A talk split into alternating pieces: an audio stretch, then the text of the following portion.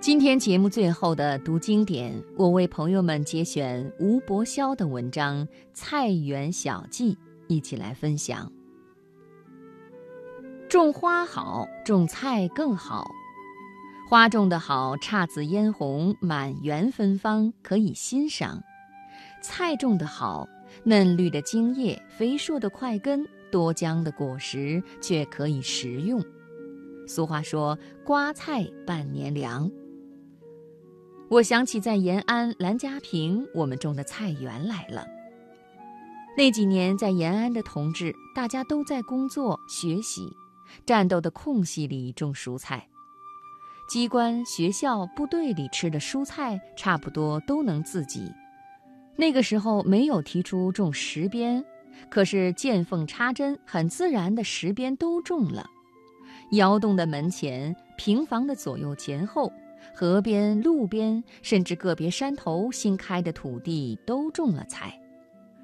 我们种的那块菜地，在那园里是条件最好的，土肥地整。曾经有人试弄过，算是熟菜地。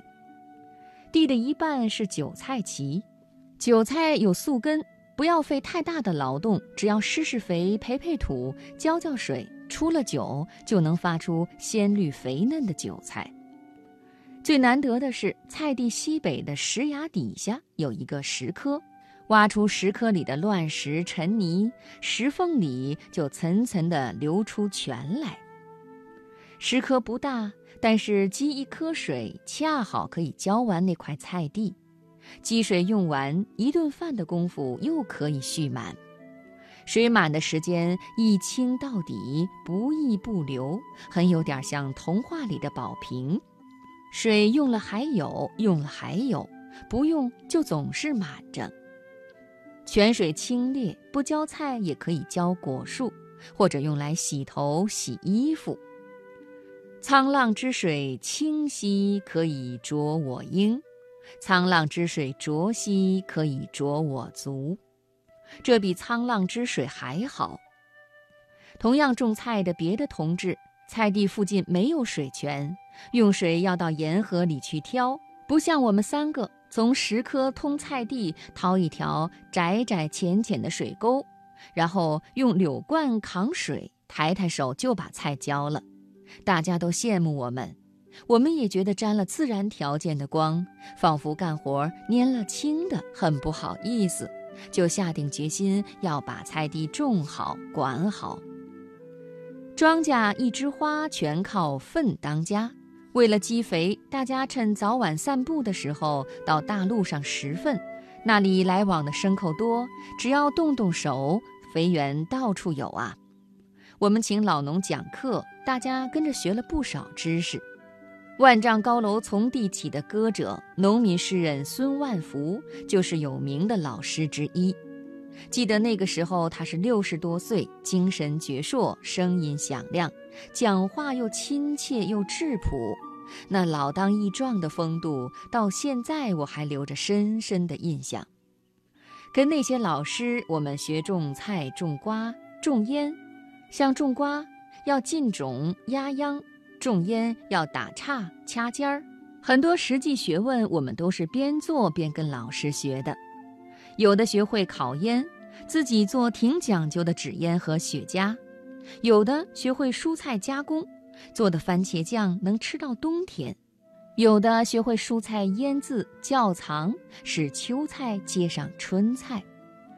种菜是细致活儿，种菜如绣花，认真干起来也很累人。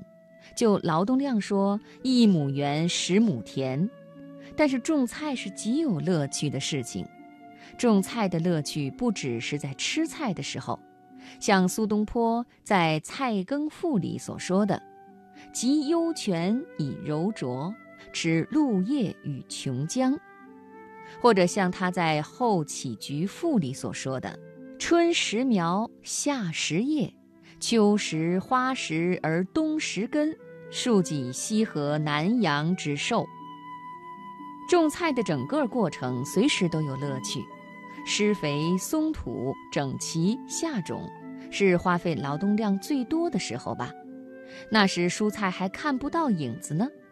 可是种瓜得瓜，种豆得豆，就算种的只是希望，那希望也给人很大的鼓舞，因为那希望是用诚实的种子种在水肥充足的土壤里的。人勤地不懒，出一分劳力就一定能有一分收成。验证不远，不出十天八天，你留心那平整湿润的菜畔吧。就从那里会生长出又绿又嫩又茁壮的瓜菜的新芽呢。那些新芽调拨的行列整齐，撒播的万头攒动，点播的傲然不群，带着笑，发着光，充满了无限生机。一颗新芽简直就是一颗闪亮的珍珠。夜雨剪春酒是老杜的诗句吧？清新极了。老圃种菜，一畦菜，怕不就是一首更清新的诗吗？